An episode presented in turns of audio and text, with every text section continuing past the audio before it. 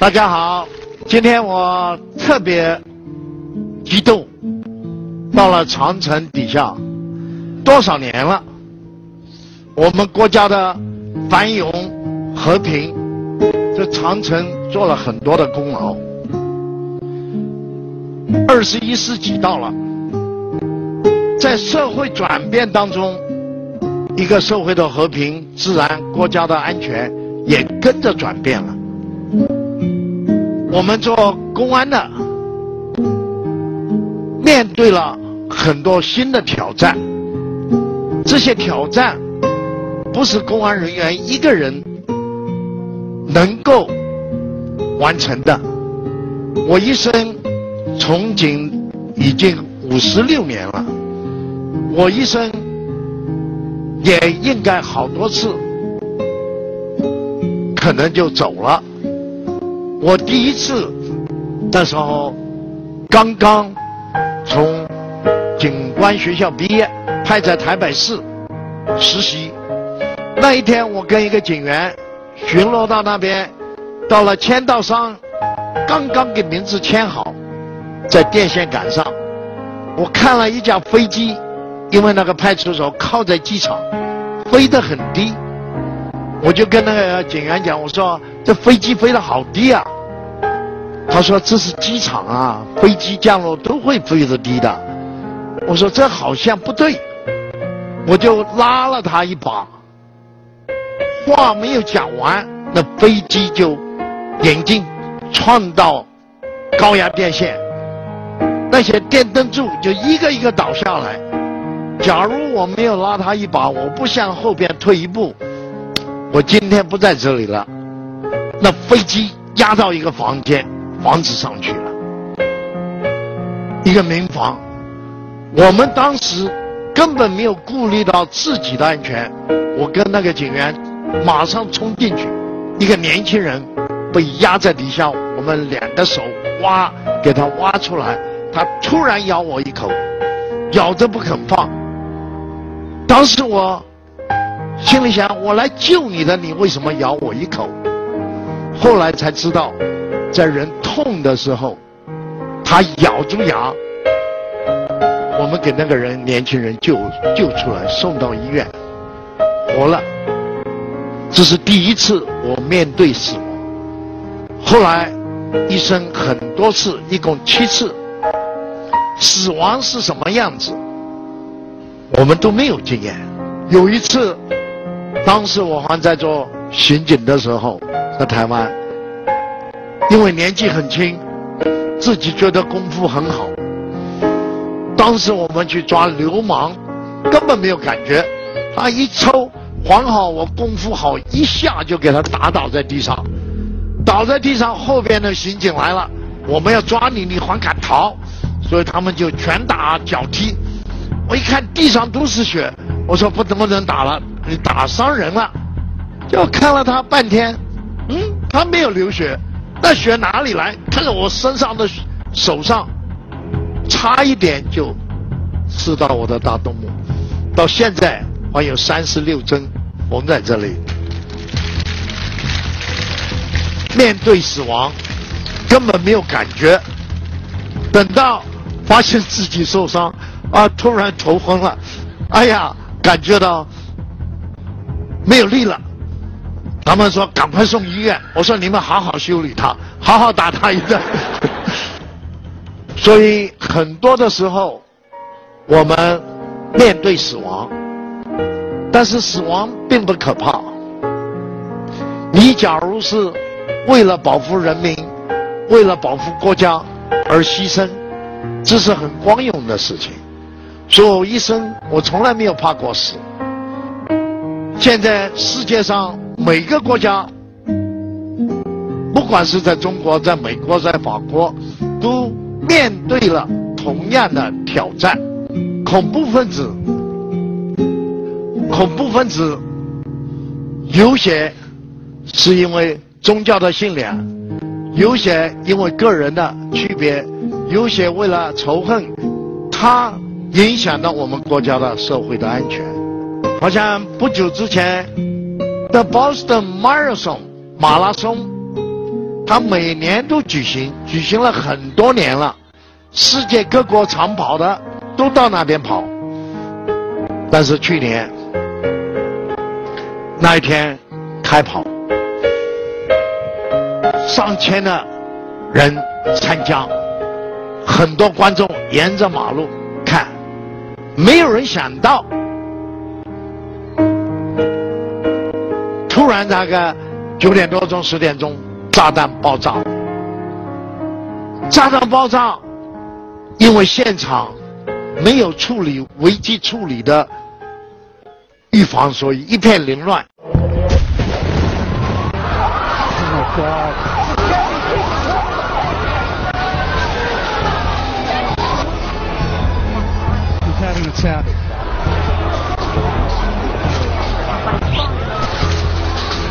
常恐怖分子。有的时候它叫做 secondary device，英文叫做，它放两个炸弹，当中一点距离。第一个炸弹爆炸，等到救护人员、消防人员、警卫人员去的时候，第二个再炸，它杀伤力就多了，因为人多，杀伤更多。爆炸了，到底是谁？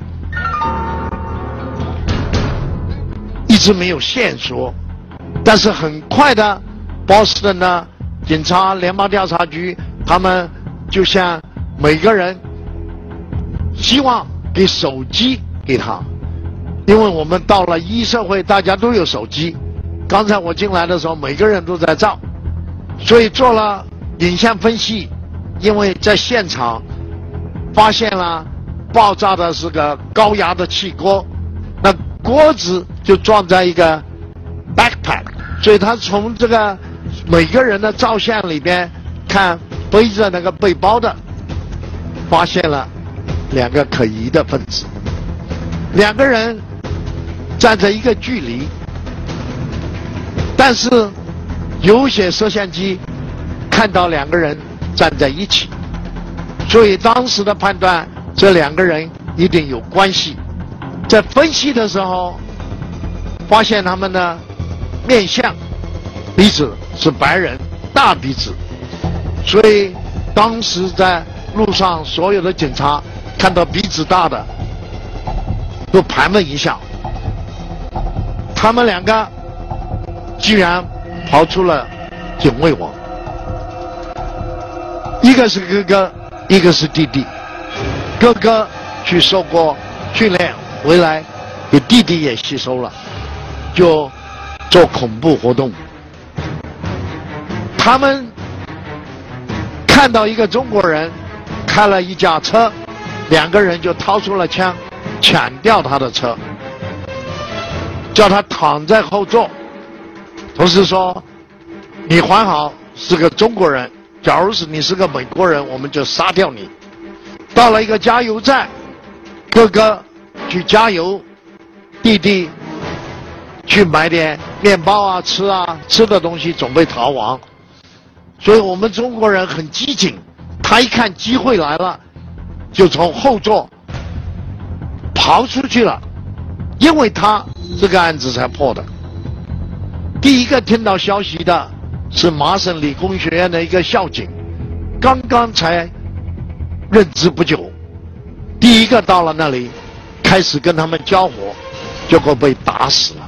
牺牲了，因为他的牺牲，其他的远景陆续的赶到，给哥哥当场击毙，这个弟弟受伤，就逃到那个人家的后院的船里边盖着，所以警察通知所有的民众，大家不要出门，非常危险。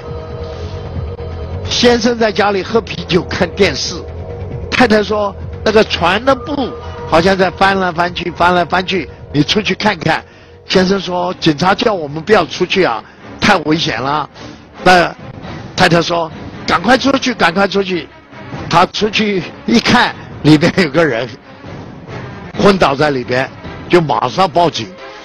所以警察包围冲锋队、特警队。那个先生说。没有什么问题，他倒在那里了，没有问题，然后就抓了他啊。所以这个案件就表示，假如大家人民大家合作，那任何的案件都会解决。所以我一生碰到很多的危险，face 很多的挑战。但是我一生觉得很幸运，我是个中国人，我感到很光荣，我是一个中国人。我有一个中国梦，我们今天所有的人民，我们中国人，不管在国内在海外，我们大家都要用我们的身心跟我们的智慧。筑成一个无形的长城，这无形的长城能面对社会的挑战。很多人问我，我一生最大的愿望是什么？我的愿望就是我失业，没有事情做了，也就是世界和平了、安全了，没有犯罪，我情愿失业。没有犯罪，只有大家能够和谐相处，那国家社会才会和平。谢谢各位，谢谢各位，谢谢，谢谢，谢谢啊，谢谢，谢谢，谢谢，谢谢。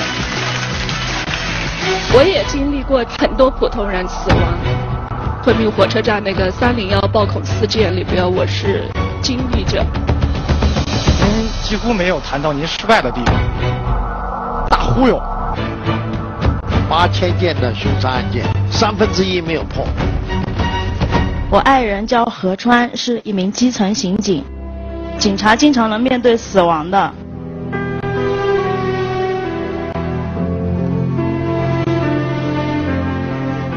怕上火，更多人和加多宝。您现在正在收看的是由凉茶领导者加多宝独家冠名播出的中国首档电视青年公开课开讲了。再一次掌声感谢李博士给我们带来的精彩开讲，谢谢，谢谢。接下来，您来过开讲，知道观众问题的风格。对，都没什么好问题。首先，第一个问题，李博士，作为一个侦探，您碰到过像漫画里面遇到的那种怪盗吗？或者？有没有什么美女犯人会让您感到动？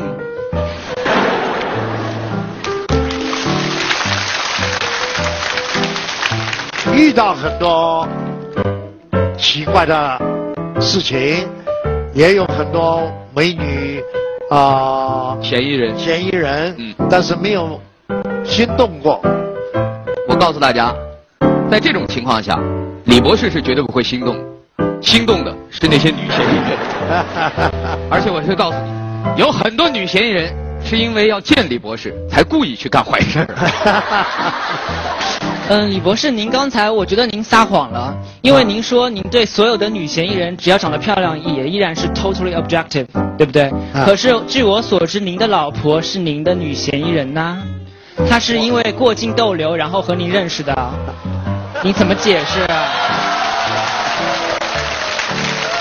李博士，我只能帮您帮到这儿了。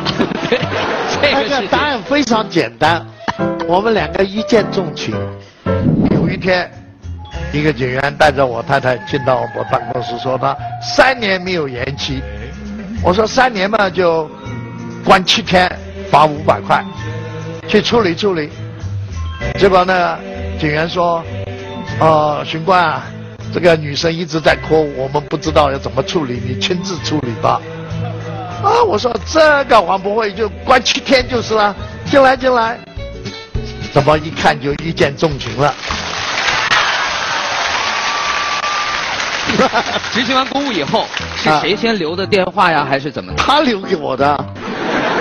您把这事儿就一下推得一干二净了。没有啊，你问他是不是他留给我的？师母，我相信您留电话一定不是您主动留的，不是，对吧？不是不是不是，我是说，我留电话给他，方便我不要再去他局里，对吗？领取我的护照，所以我在学校等他送到我宿舍。因啊，就是你碰到了一个，两个一见钟情，那不是语言可以形容的。我到现在，我们五十三年，还是有同样的感触。今天代表谁先来？来，自我介绍一下。主持人好，李博士好，我叫张孙涵，来自安徽省滁州市。我爱人叫何川，是滁州市蓝桥区刑警队的一名基层刑警。提到警察的话，大家都会觉得很光荣，但是很多时候我却觉得，当初为什么要选择一名警察作为我的丈夫？为什么？对，那当时你选择的是你丈夫，还是选择了光荣？因为对刑警这个职业是充满了深深的崇拜的。对，可是后来就是恋爱的时候，他经常在单位不和我在一起。结婚过以后也是这样，在我怀孕的时候，都是一个人挺着大肚子去医院做产检，然后看着别人都是夫妻陪着一起去的，我心里就特别羡慕。那个时候就会稍微有点埋怨他。然后后来在我临近预产期的时候，他是请了陪产假陪我一起的。可是当我进产房的时候，他们单位有突击行动。他就被一个电话就这样就叫走了。我是一个人生产的，那个时候觉得特别特别难过，所以我觉得跟我太太两个可以互相抱在一起哭一哭。他也是这样，我我也是没有陪他。啊，真的呀，真的。就在人生常常不在家。这我们有一次搬家，搬到一半，紧急事情发生了，他们要求我到现场，一半。我就给家具一丢就走了，他一个人去办完了，回家我当然很难过，他也没有埋怨，啊，说辛苦了，泡了杯茶给我喝，所以夫妻的我们两个夫妻感情五十三年，变成最好的朋友，能够谅解，你对你的先生要谅解，因为他的职业需求，很多时候我们选择。去帮助别人，家里的事情以后再说。所以五十三年走了很长的一条路，我对他非常感激。五十三年，你跟你老公结婚多少年了？三年。三年，刚是个零头，未来还有很长的路。我想知道的是，当你自己一个人在产房里，带着那种孤独、埋怨，把孩子生下来。老公执行完任务回来，你对他说的第一句话是什么？记不住了。不是，因为我在产房的时候，当时他是去执行任务的嘛，我非常非常的担心他。就像之前李博士说，他们警察经常能面对死亡的，所以会有危险。每天就是，如果有时候他夜里出去执勤的话，我就整夜整夜都睡不着觉。是。但是你知道，在你睡不着觉的时候，因为他的执勤，有多少家庭能够安然的睡着觉？我们从事公安，并不是从一个职业，我们是个事业。事业跟职业不同，虽然薪水不高，但是我们有个理想，服务人群。所以我想，你先生跟我一样的，是希望服务人群。所以选择警察这个专业。对他，我在那个生宝宝的时候，他就回来跟我说，他说就说了四个字，说从警无悔。哇，好。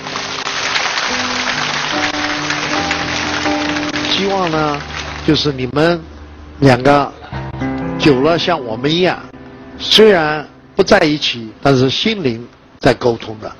你就是希望他能安全，他在外边。他也是希望你能安全，所以回来的时候，那感情会更浓厚。来，我们掌声送给李昌钰博士的爱人。哎呀，两个警嫂抱着。你说你的爱人叫什么？何川。你有他电话吗？有啊。我现在给他打个电话。他会激动坏了的。他来的时候就跟我说说李博士会发这个胸章，要我一定要带一个回去。哦。而且他有一套李博士的书，让我一定要请李博士签名，还要我跟李博士合照。他说回去裱起来。好了，我再还 给谢谢给何川，来给何川。来，到台上来打个电话，把这个直接就给。哦，何川在这里啊。不在，他他有任务没来。哦，有任务没来。对。喂。啊，他挂了。他估计在执行任务。他今天在执行什么任务呢？这会儿还不上，等什么呀？你们真是的。何川啊，来啊，出来。啊，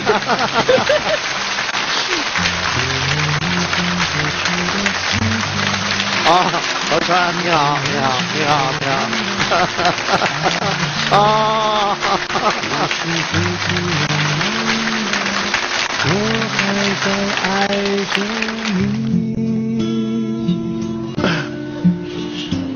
大家看到了没有？这就是，这就是一个民警蹲点的本事。他蹲在他老婆后一排，仅仅只隔三个人，他老婆居然一直没发现。有这样的民警，我们还担心什么呢？太厉害了！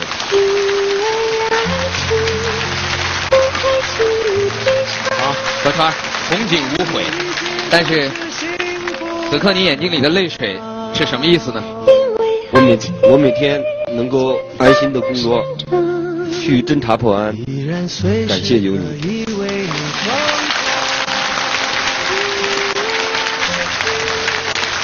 每次当我回家。从你手中接过刚满一岁的女儿，女儿不认识我大哭的时候，我知道我欠你和孩子太多了，我欠这个家太多了，谢谢，谢谢有你。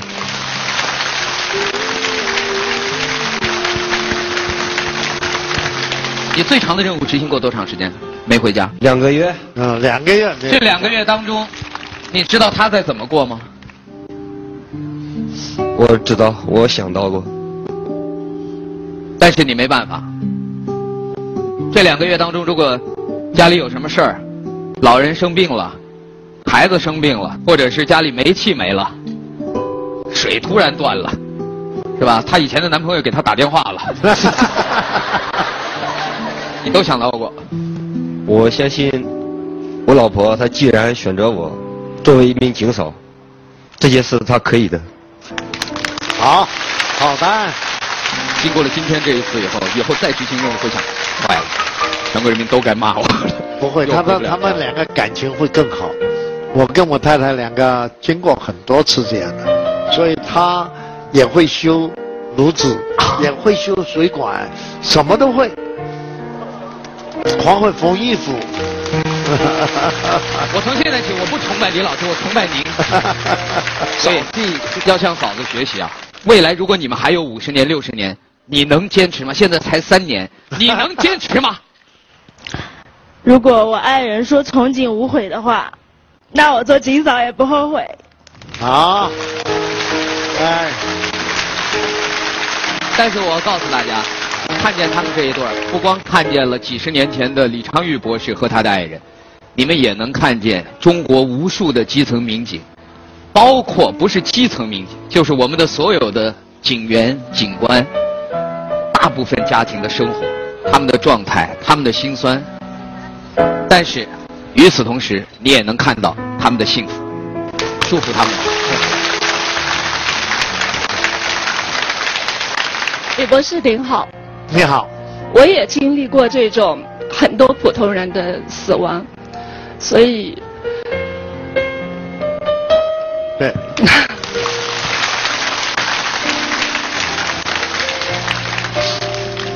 所以你是从什么职业？我是昆明公交集团二十三路的公交司机，我叫马艳青。啊，你好。昆明火车站那个三零幺爆恐事件里边，我是经历者。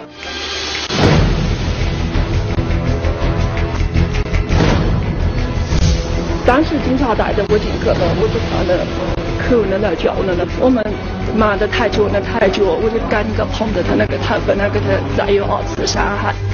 作为昆明暴力恐怖事件的亲历者，马艳琴第一次感觉到自己离恐怖、离死亡这么近。我在国外也听说过，呃，很多人问我，那个是不是呃单纯的呃，其实是有组织、有计划的，所以很多无辜的人牺牲了。你亲身经历过，你就会有一个感受，为什么杀死这些无辜的人？所以为什么要反恐？就是要保护这些无辜的人。当时您是在哪？当时我就开着我那公交车在火车站里边，然后我参与了对那些受伤群众的救助。当时受伤的人很多，心里边嗯就想着赶快争取时间把他们送到医院里边。就在你发车的一瞬间，你都不知道那一天在你的生命中原来会变成那么重要的一天，那么特别的一天。是的，非常特别。那个时候真的不知道是怎么回事。你在这个事情之后受的影响大吗？我我公交司机嘛，然后过了我就开不了车，没自信了。然后脚会发抖，通常会这样。面对不了，接受不了。就你连自己的平时最擅就是最擅长的工作，做不了了。这段时间大概有多长？两个多月，三个多月，很长。啊，今天我最想问李博士的就是，人经历了这些，怎么从这些的阴影里边走出来？这个是一个很难答的问题。我讲那个九幺幺的那个故事给大家听。那一天，恐怖分子开着飞机向纽约的地标。那恐怖分子他本来只是想创世贸大厦，没有想到会造成那么大的损害，照理不会这么多死伤，但是上面的压力倒下来，就继续压到下边，再压到下边，整个的世贸大厦倒下来。两千多个无辜的人死亡，很多消防人员、警察人员都牺牲了。其中在现场指挥的一个消防局长 Gansy，他的名字是我一个好朋友。一个礼拜之前，我们还一起吃饭；一个礼拜之后，他就没有了。为了救人，他牺牲了。我一生看过很多不幸的事情。假如我天天去回忆那些不幸的事情，那我就不能向前进了。所以你一定过去就让它过去，然后你会自己感觉到生命的可贵，对，而且感觉到我很幸运。假如当时他攻到你的。公交车，所以你第一个现在就是要忘记那个阴影了，然后走出阴影，继续坚强。啊，谢谢谢谢。其实马艳琴的故事啊，恰恰证明了刚才李博士您说到的，恐怖袭击也好，突发事件也好，在我们现代社会里，当我们从新闻上看到的时候，总觉得那是发生在别的地方、很远、别的人身上，但是。那种恐惧一旦真的降临在自己身边的时候，你有足够的能力让自己镇定下来，做到了像马艳琴这样的事情。如果我们能做到这一点，我们也是反恐的一份子。我们平时每天开着车，在那个路上拉着很多人，如果突然遇到这种恐怖事件，我们该……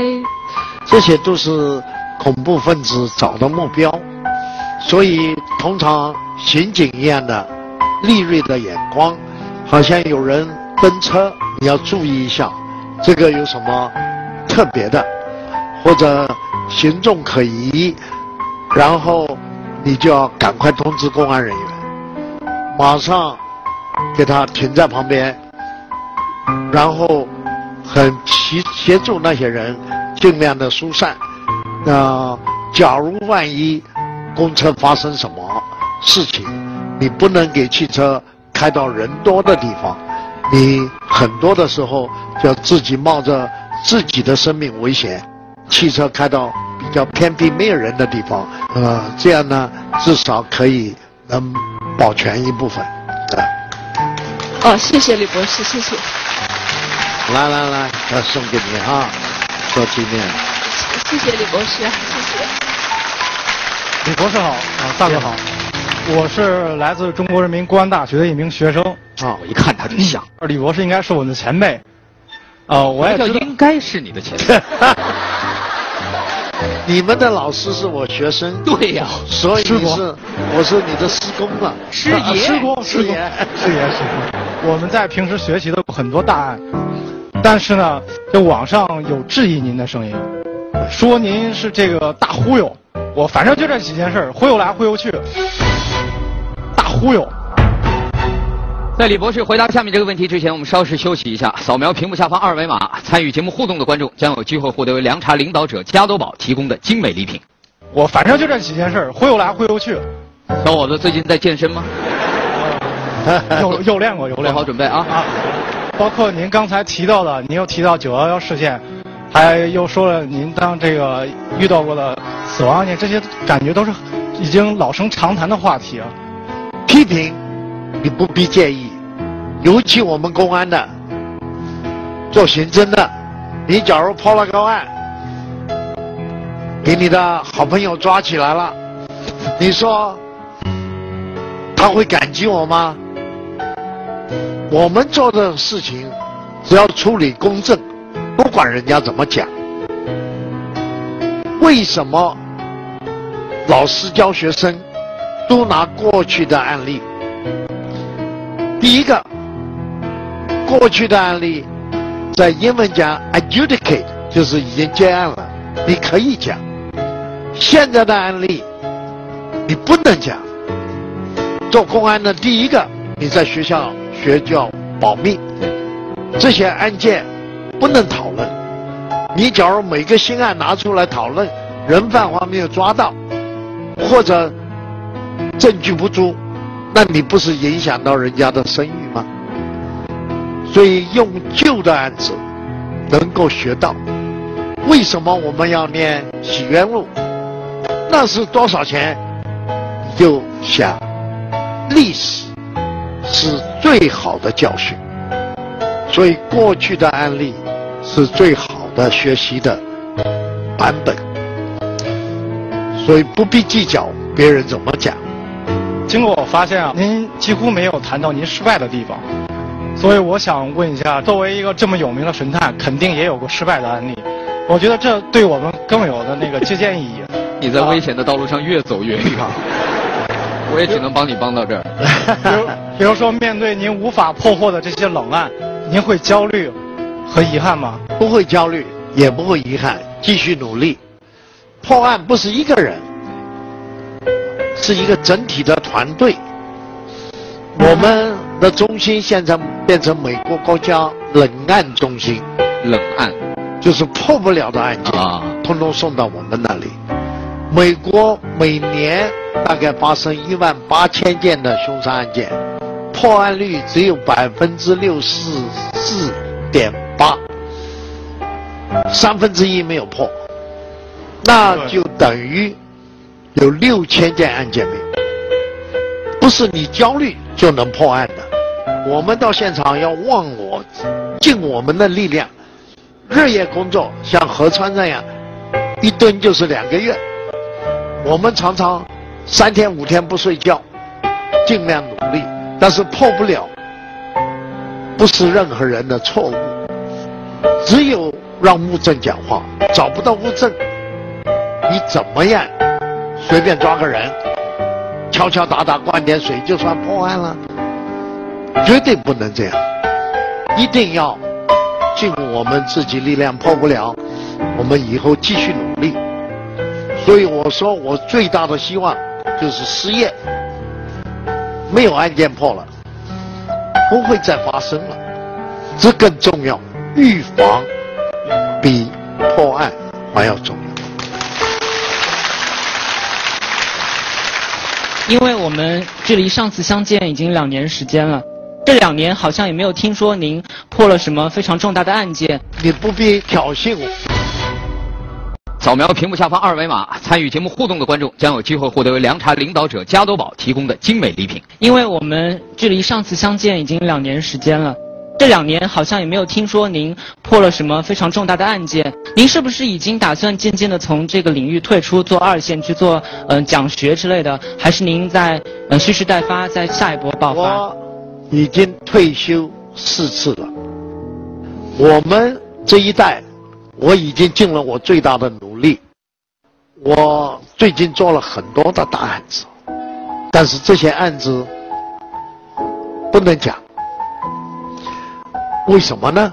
一定要等法庭审诉完了，多少年之后你会听到。所以你不必挑衅我们。每个人都要退休的时候，在时候到的时候，应该有。能够怎么样帮助下一代，使他们比我们做得更好？这叫经验的传承。为什么我们变成国家冷案中心？就是协助别人去帮助他们破案，不要再自己说呃头条新闻。继续一个经验的传承人比较重要。谢谢啊。谢谢我相信李博士说的那句话，他宁可失业，什么事儿都不干，天天待在家，那是他最幸福的愿望。今天我们在长城脚下，从阳光灿烂到现在暮色西沉，我在想，我们身旁这个伟大的建筑已经经历这样的日出日落不知道多少次，但是它所代表的那份含义，它的那份厚重，人类永远的对安全、幸福、平安的渴求。其实寄托在每一个人的肩上。节目结束之前，我要告诉您，昨天晚上我做了一个梦，梦到 yesterday once more 了。但这次不一样，两年前李博士是一个扫堂腿，我昨天晚上做梦，李博士是一个大背胯，所以我后来醒来以后满头的冷汗。今天听完您的演讲，我觉得要想平安，要想安全，消极的躲避。是没有意义的。只有主动的变被动为主动，才是最好的防守。所以，我打算不等李博士动手，自己倒下。感谢收看我们今天的开讲，再见，谢谢。